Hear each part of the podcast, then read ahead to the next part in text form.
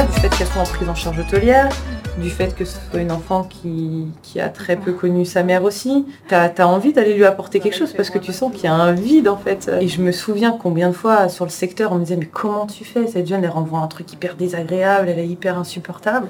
Je leur disais mais parce que elle est, moi je la trouve géniale, mais parce que je prends du, j'ai pris du temps avec elle et j'ai vraiment été la rencontrer. Elle est pleine de ressources et elle a une énergie euh, de dingue, Cordélia.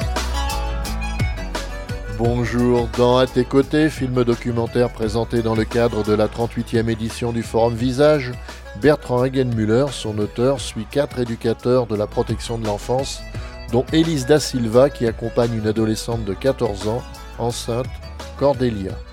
Si nous avons joint par téléphone Élise Da Silva, c'était pour nous renseigner sur son projet de création de structure qui n'existe pas, et au final, c'est un témoignage bouleversant que nous avons recueilli. Ah ouais, c'est lourd. C'est décourageant. Je vais monter, mais je te jure, je vais le faire. J'ai peut-être que mes bébés grandissent un peu quand même. Mais je crois que je pourrais faire famille d'accueil. Ou tu montes une structure. Une structure qui n'existe pas. Ou tu prends même pas sur dossier, juste tu dis ok, venez avec la jeune, on parle et on voit. T'en fous du dossier. De l'historique, de. Juste tu rencontres quelqu'un en fait. Et après tu vois j'ai complètement basculé. Hein. Je suis plus du tout dans le social, plus du tout dans la protection de l'enfant. Je suis passée dans le champ du handicap. Et effectivement, les projets que j'avais de, de famille d'accueil ou de monter une structure, ça a été, euh, ça a été abordé en famille. Ça a fait l'objet de plusieurs débats avec mon mari. J'ai été, été jusqu'à faire monter mon dossier d'assistant familial que je n'ai finalement jamais déposé. Et ouais, je crois que j'ai été saturée. La deux m'a saturée.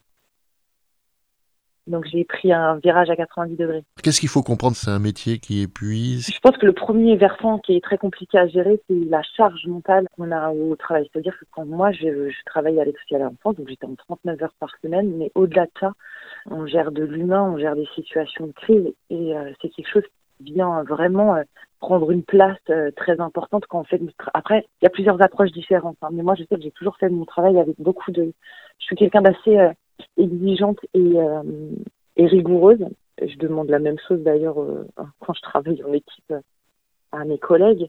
Mais cette rigueur-là m'a desservi, je pense, parce que mon travail bien fait, c'était attendre une réponse par mail, attendre après des partenaires et en fait quand j'arrivais jamais à décrocher, c'est-à-dire même quand j'étais de retour à la maison, j'étais branchée sur ma boîte mail parce que j'attendais ces retours et je pense que c'est un des côtés pervers de travailler dans l'urgence.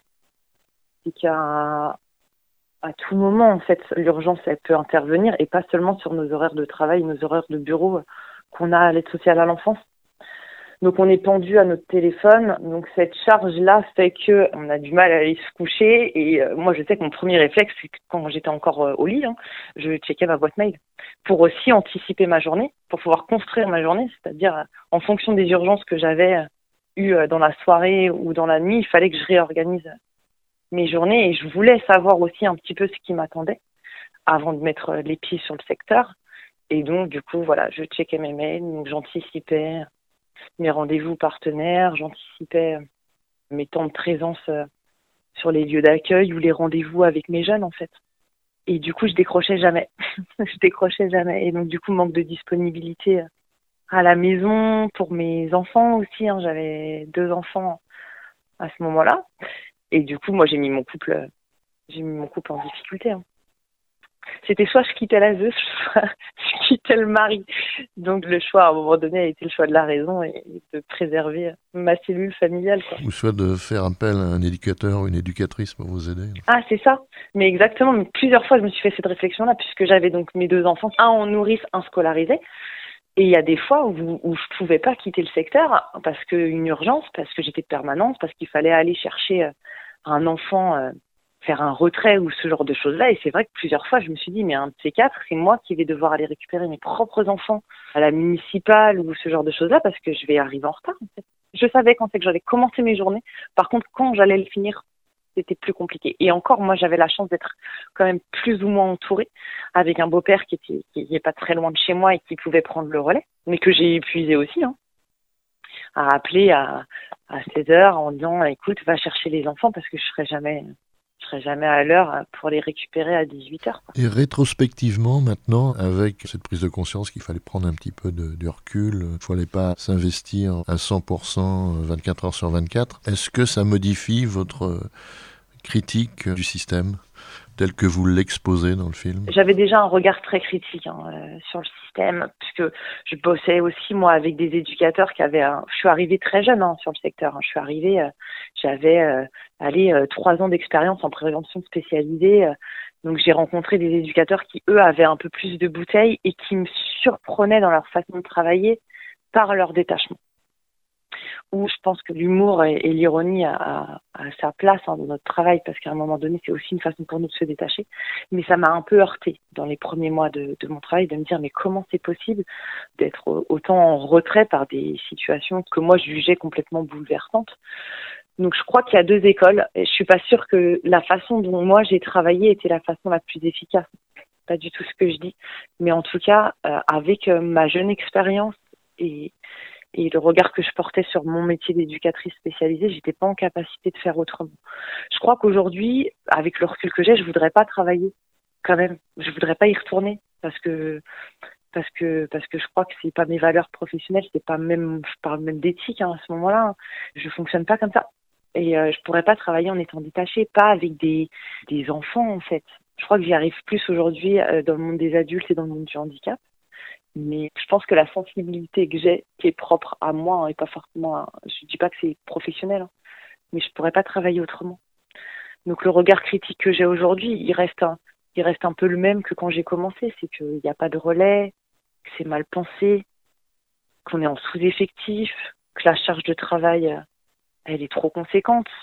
gérer, euh, gérer 40 situations au bout de euh, de trois mois sur le secteur, impossible. J'ai pas eu le, temps de me former, j'ai pas eu de temps de, réflexion et d'élaboration malgré le fait que j'avais une direction euh, très disponible. Je pense que tout le monde travaille euh, dans l'urgence et avec une charge euh, assez dingue. Après, c'est la résistance de chacun qui fait qu'il continue pas sur le secteur, mais bon, en tout cas, c'était pas un milieu pour moi.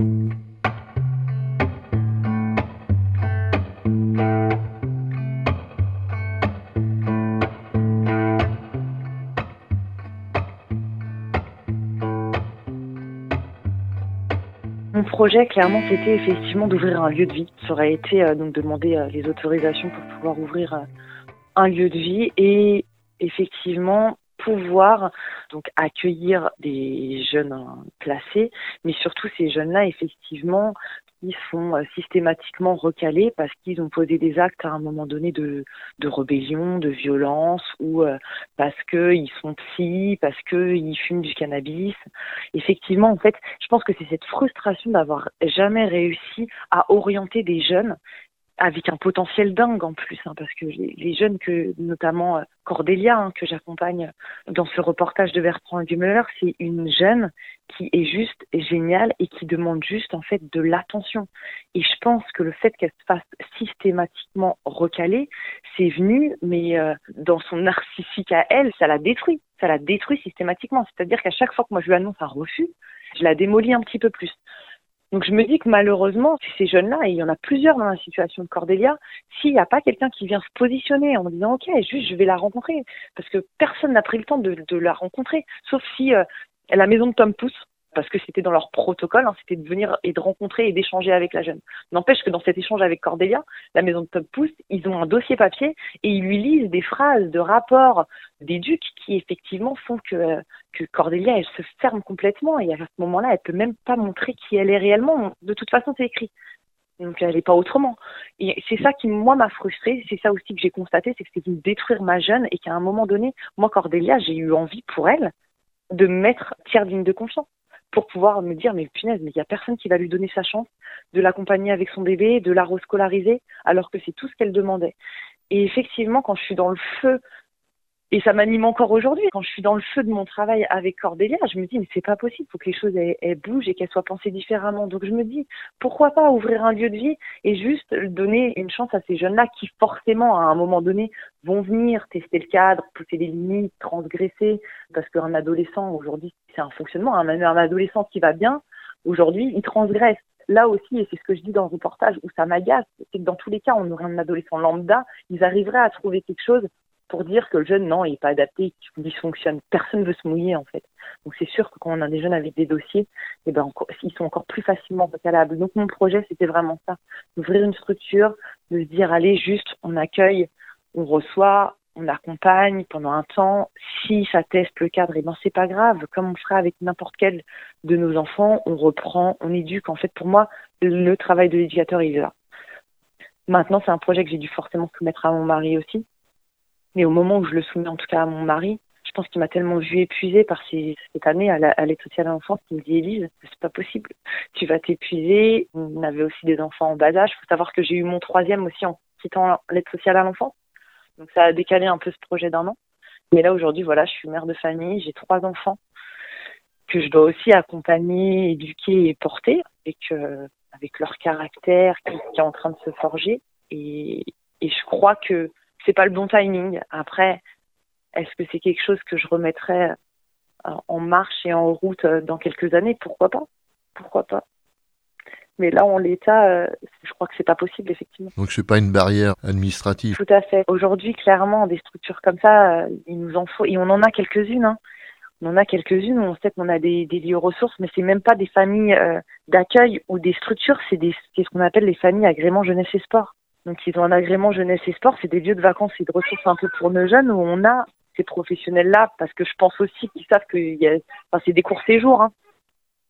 On en a quelques-unes qui étaient bien précieuses à la 2 et qui fonctionnaient un peu comme ça, mais mais ça n'existe pas. Sinon, une structure qui va prendre en charge un jeune en l'inscrivant dans des structures de droit commun ou en le scolarisant, ça n'existe pas. Il n'y en a pas c'est du relais, c'est encore de l'urgence. Vous avez par la suite conservé un contact avec Cordélia Oui, ouais, j'ai été en lien, alors pas cette année, mais l'année dernière. Avec Cordélia, c'est elle qui a refait du lien avec moi. C'est le genre de jeune qui change beaucoup de téléphone portable. Donc elle est revenue vers moi, elle m'a envoyé des photos de sa fille. Elle a pu, elle a pu m'expliquer que sa fille était toujours placée euh, en structure, donc en poufonnière. Hein. Qu'elle était de nouveau placée aussi à l'école sociale et qu'elle essayait de s'inscrire dans une formation euh, d'esthéticienne. Mais je crois que moi, ce que j'ai vécu et qui, m'a vraiment pris, euh, ça m'a vraiment pris au trip. Je sais pas, elle, on n'a pas été dans des échanges finis, enfin, où on a vraiment interrogé les choses avec Cordélia. Elle est jeune, hein, à 15 ans aujourd'hui. Je sais pas si elle est en mesure d'élaborer, elle, autour de toute sa prise en charge. Il y a beaucoup de légèreté chez elle. Je crois qu'elle, même pour elle, enfin, quand j'ai eu ses nouvelles, sa fille avait déjà deux ans, elle était toujours en pouponnière.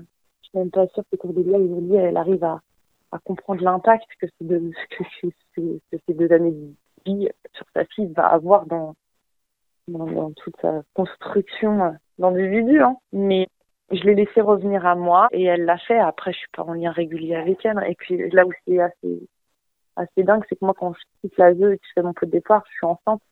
Donc au final, on a des enfants qui ont, euh, qui ont six mois d'écart, quoi. Elle m'a envoyé des photos de sa fille, je lui ai envoyé des photos de ma fille. On elle m'a été dans des échanges de maman, quoi.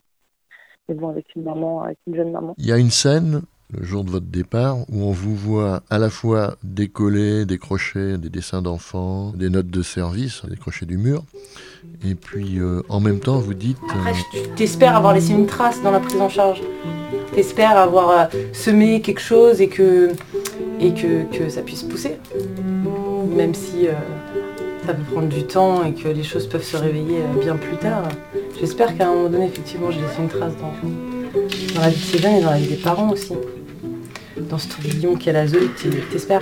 Et en même temps, vous êtes en train de gommer les traces, en tout cas au niveau de votre bureau. Ça m'a amusé, ce petit paradoxe. Je peux comprendre. J'espère vraiment que la trace, elle a été euh, laisser plus humainement que, euh, que physiquement. Ça, enfin, j'ai jamais accordé trop d'importance à tout ce qui était euh, mon nom sur une porte de bureau ou, euh, même un nom de famille. Vous voyez, hein, j'ai aussi un souci à me faire appeler Madame Dugardin avec le mariage, même si j'ai toujours été connue par Madame Da Silva sur le secteur.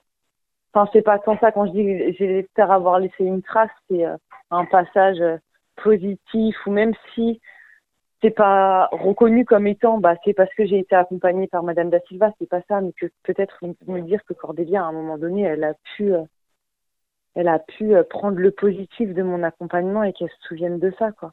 qu'elle se souvienne qu'on lui a dit qu'elle a de l'importance, qu'elle a le droit d'exister même par ses colères. C'est plus ça, plus euh, avoir laissé une trace éducative en se disant que s'il y a qu'un seul message qui a pu être passé en disant si tu as de l'importance et tu as de la valeur, c'est plus cette trace-là où j'espère que ça résonnera toujours dans sa tête, même sans qu'elle se souvienne que ça a été dit ou prononcé par Madame Da Silva.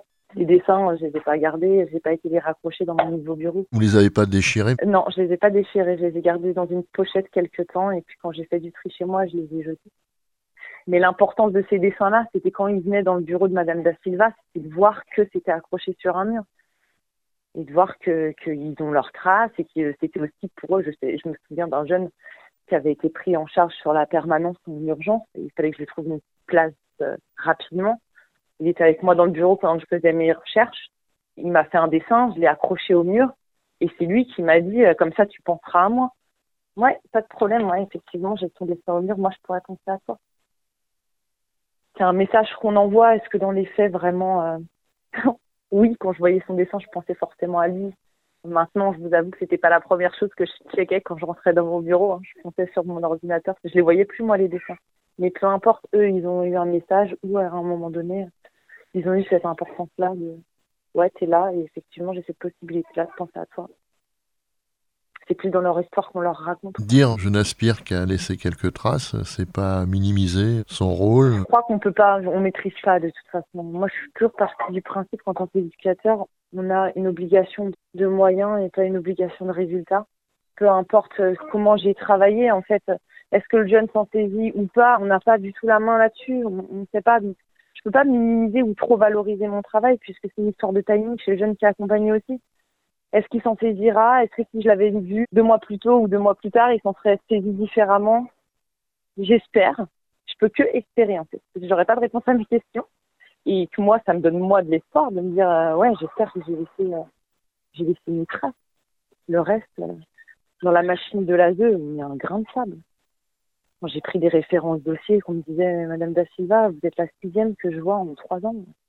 Ouais, bah, je suis désolée, mais je suis même pas restée assez longtemps de toute façon pour, avoir, je pense, un, impact réel chez ces familles. Quand, je leur ai annoncé mon départ au bout, au bout d'un an, ils essaient de nouveau euh, désabuser. Parce que un référent à eux, il reste pas. Il, est trop, trop vite fatigué. J'ai un frère qui était éduqué, qu'on est très social dans la famille. Il a été sur le secteur aussi. J'ai dit, Raph, moi je le quittais, lui rentrait dessus. J'ai fait, vas-y Raphaël, donne ce que tu as à donner. Au bout de 18 mois, il est parti. C'est assez fou. C'est une grosse machine et on n'a pas du tout la main dessus. Il n'y a pas un encadrement psychologique à l'intérieur pour aider Zéro. Zéro analyse de la pratique. Zéro. Rien. Pas de tendre. Non. Hormis la porte, et, encore, moi j'ai eu la chance d'avoir une responsable de secteur au top. C'est-à-dire que la porte de son bureau était toujours ouverte, toujours disponible pour un temps d'échange. Elle s'arrêtait dans son travail. Elle était une disponibilité assez dingue. Hein. Donc moi, j'avais quand même ces temps d'échange et d'élaboration, mais entre, euh, entre deux coups de téléphone, entre deux permanences, deux urgences, rien de des réunions d'équipe, mais des réunions d'équipe à raison euh, de deux heures euh, par semaine où tout le monde arrivait avec ses urgences. Ouais, il faut que j'arrive à placer. Est-ce que cet enfant, est-ce que tu as comment on réfléchit? On réfléchit pas sur. En fait, on traite pas la maladie, on traite que les symptômes si on a une tumeur au cerveau, on va se donner le mal de crâne, quoi. C'est ça aussi le problème. C'est que ça gangrène. Mais on a détecté que c'était une tumeur au cerveau ou on pense que c'est un simple mal de crâne? Non, je pense qu'on a détecté la tumeur au cerveau, mais on vient juste soigner les maux de crâne. Et c'est là aussi où c'est affligeant, c'est qu'on ne fait que mettre des pansements, mais sur des plaies béantes. Et ça aide pas, hein. Ça aide pas. Mais on n'a pas d'autre outil. On n'a pas d'autre outil. Comme si on, voilà, on nous donne du doliprane pour, euh, pour soigner une tumeur. On n'a pas le temps, honnêtement, on n'a pas le temps, pas le temps de réfléchir, on n'a pas de temps à partager avec nos jeunes. Cordélia, je partage du temps avec elle, mais je, je le partage un peu par, euh, par obligation. C'est-à-dire qu'elle est virée tous les matins de structure, donc elle, elle peut être que sur le secteur avec moi. Donc oui, je crée du lien avec elle à ce moment-là parce que tous les jours, elle est là. Quand j'arrive sur le secteur, tous les matins, elle est là avant moi parce qu'elle a été virée. Donc oui, je mange le midi avec elle. Oui, euh, elle est avec moi sur mes, mes temps d'échange euh, avec les partenaires. Mais pas de, de fait, en fait, c'est même pas voulu. J'aurais pas pu, dans mon accompagnement, me dire toutes les semaines je mange avec un jeune. Impossible. L'ado a peut-être aussi envie de prendre du recul, de la distance. C'est peut-être normal qu'il n'y ait pas de retour. Tout à fait. Complètement. Je suis pas sûre que ce soit les meilleures années de sa vie à Cordélia. Donc à un moment donné, si elle a aussi euh, envie de. Je sais pas si elle traitera vraiment ce passage de sa vie ou elle, elle aura la possibilité vraiment de, de le conscientiser, en tout cas en étant aidée et soutenue par un professionnel. Je sais pas si elle fera ce travail-là. Si elle le fait, tant mieux. En attendant, je pense que c'est des années sa vie à elle qui, sont très difficiles. Hein, quand, concrètement, sa grossesse pose clairement de la question de, de, si Cordélia se prostituait pas à, cette époque-là. Donc peut-être qu'elle aura besoin de, la squeezer et, de m'effacer aussi euh, avec ça. Donc si elle, si, elle, a besoin de ça pour, euh, pour euh, survivre, elle le fera. On continue à vivre. Je sais pas trop comment il faut dire, mais c'est pas ça sort pas un souci pour moi. Après, si elle veut faire du lien, bah, si, je serais, je disponible, joignable et à l'écoute. À aucun moment, si, si Cordélia m'appelle ou m'envoie un SMS, ça restera sans réponse. Mais je ferai attention d'être dans ses besoins à elle et pas dans les miens ou pas dans ma curiosité à moi de me dire comment évolue, comment va ta fille. Non. C'est elle qui donne le, le rythme. Et moi, je m'adapterai.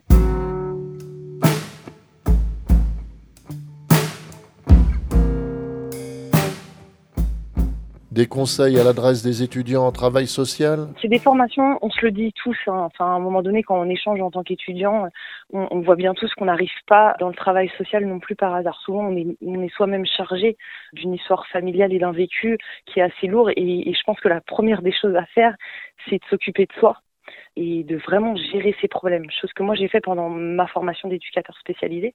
Je crois qu'on quand intervient dans, le travail social, il faut vraiment avoir réglé ses propres difficultés parce qu'à un moment donné, quand on fait de l'accompagnement de personnes comme ça, on est en miroir avec euh, ceux qu'on soutient et ceux qu'on aide. Et si on n'a pas, on n'est pas venu régler ses, propres démons, on, on travaillera pas efficacement. Donc le premier conseil, moi vraiment, si j'ai un conseil à donner en, termes de formation, c'est même pas sur du, de la théorie, c'est vraiment régler ses histoires personnelles pour pouvoir être pleinement disponible dans l'accompagnement qu'on fait auprès de ces personnes vulnérables. Après la théorie de la formation, elle est bien loin de, l'approche du terrain, que ce soit le stage long ou les deux stages courts qu'on fait. Je crois qu'en stage court, on a le temps de rien voir. Et le stage long, malheureusement, la place de stagiaire fait que on n'est pas toujours mis en confrontation pleine avec euh, avec ce qu'on va vivre après euh, en tant que professionnel. Mais on peut aussi après faire des choix. Aujourd'hui, je suis dans le handicap, euh, je m'y retrouve plutôt bien. Ma charge mentale elle est inexistante. Pourtant, j'ai plus de responsabilités. Enfin, c'est des choix. C'est des choix en tant que professionnel. Faut juste bien s'équiper et bien s'armer pour pouvoir pour pouvoir aller aller sur le front, quoi.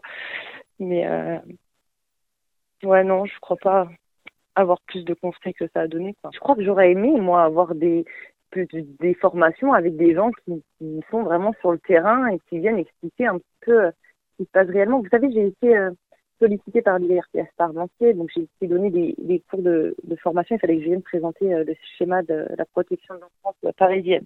Donc j'ai fait des, des petits... je suis intervenue deux fois sur une heure et demie de cours avec des étudiants pour leur présenter le schéma de la protection de l'enfant. Ils ont été très très ouïs au fonctionnement. Maintenant, on, sentait qu'il y avait une curiosité dans les faits, comment ça se passe réellement et concrètement. Comment on va retirer un enfant de sa famille? Parce que certes, on a une ordonnance de placement provisoire, on va chercher un enfant, c'est baptisé. Ok. Dans les faits, ça se passe comment? Bah, ils ont cette curiosité-là et je pense qu'il faut pouvoir donner euh, ces, ces réponses-là. Quand on va chercher un bébé de deux jours à la maternité, qu'on enlève ce bébé de deux jours à, à une maman qui vient d'accoucher, euh, ouais, on a une, ordonnance de placement provisoire et c'est balisé par le juge et le magistrat. Ok, d'accord. Dans les faits, ça se passe comment? Eh ben, ils avaient cette curiosité-là. Donc on répond. Bah ouais, c'est déchirant. On a une maman qui est par terre écroulée en pleurs, un papa qui pète les plombs euh, dans toute la maternité. Euh. Voilà, ils ont besoin d'avoir les réalités du terrain, je pense aujourd'hui à nos professionnels avant d'y aller. Moi, je crois que si on m'avait réellement décrit un retrait d'enfants, je me serais peut-être posé la question deux fois avant de mettre les pieds à l'aide sociale avant.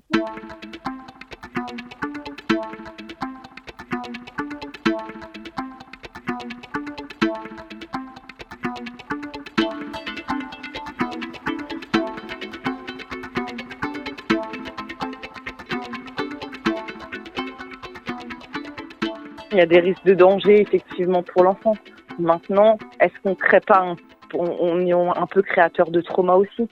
Par manque encore une fois de dispositifs et de moyens.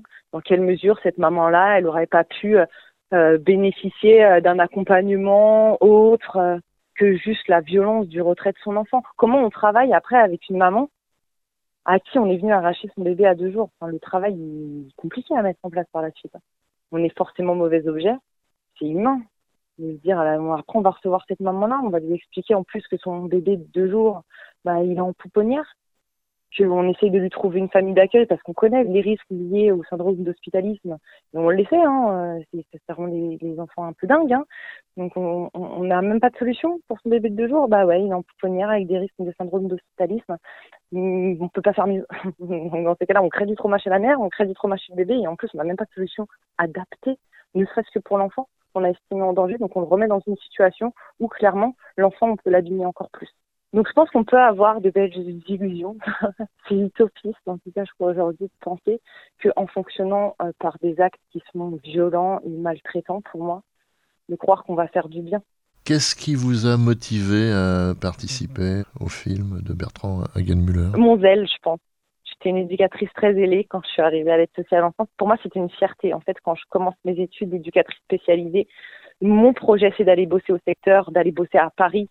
Pour moi, c'était euh, c'était euh, le côté prestigieux, en fait. Et je me suis dit, euh, Elise, si tu arrives vraiment à y aller, euh, bah c'est top, quoi.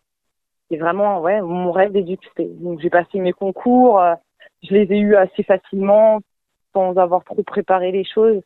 Donc j'y suis arrivée euh, ouais, pleine de pleine de fierté. J'étais fière. Une partie au reportage de Bertrand Gumeler, aller montrer euh, comment Elise da Silva est bosse dans ce secteur.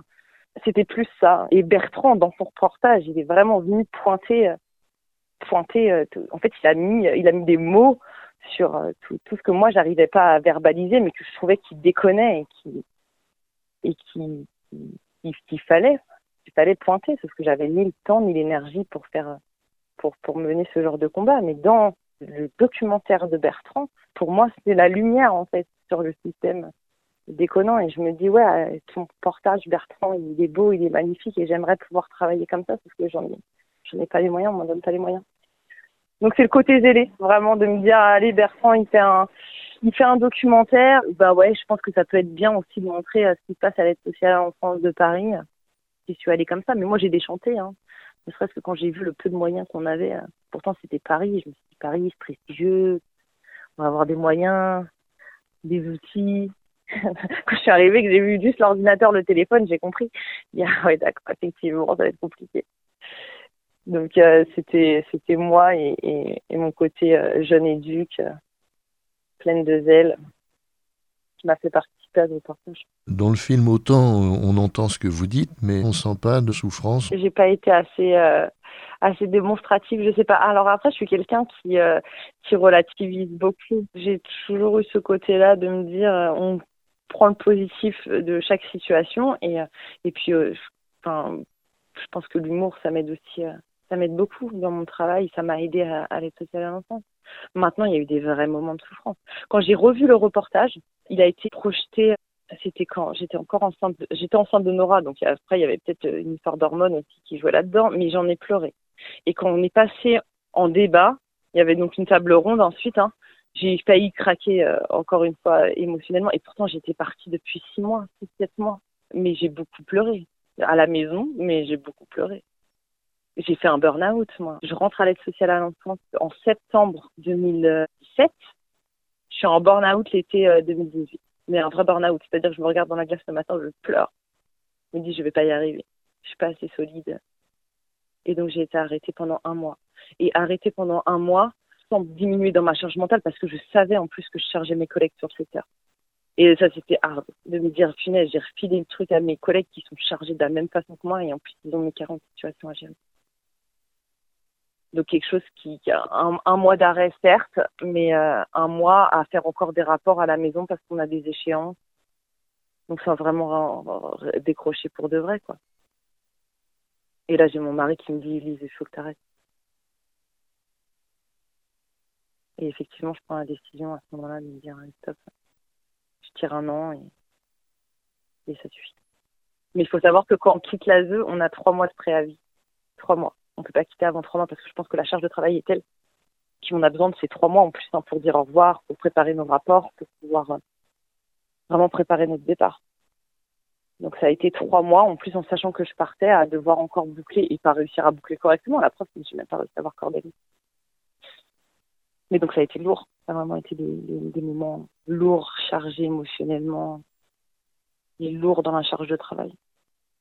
Aujourd'hui, ben, je le prends comme une vraie expérience de travail. Ça m'a formé comme, euh, comme pas possible en termes de, enfin, en termes de tout, en, termes de droit, en termes de cadre légal. C'est venu vraiment m'apporter, moi, un, un bagage dingue. Et puis, je crois que c'est quelque chose qui ouvre vraiment les portes dans le monde du social. Quand on dit qu'on a fait euh, même un an sur le secteur, ça ouvre des portes. Ça m'a ouvert notamment bah, un poste de coordinatrice. Parce qu'ils savent très bien ce qu'on est amené à gérer. Et du coup, effectivement, après passer coordo dans une structure un peu lambda, pas, ça met pas trop en difficulté. Quoi. Et aujourd'hui? Donc aujourd'hui, je me dis que ça m'a servi et je garde le côté, euh, je garde le côté positif mais pas de regret, vraiment. Allez ma belle, à mon départ. Allez. À votre Un discours. Je suis d'un côté triste de vous quitter, vraiment, parce que j'ai rencontré de très belles personnes. Mais je suis aussi ravie de partir parce que je sais que, que ça va être une autre vie qui m'attend. Et j'ai hâte de pouvoir retrouver mes enfants, retrouver mon chéri, de pouvoir aussi préparer mon mariage. Merci à Elise Da Silva, l'une des protagonistes d'À tes côtés, film documentaire de Bertrand Hagenmüller, pour sa libre participation à ce programme.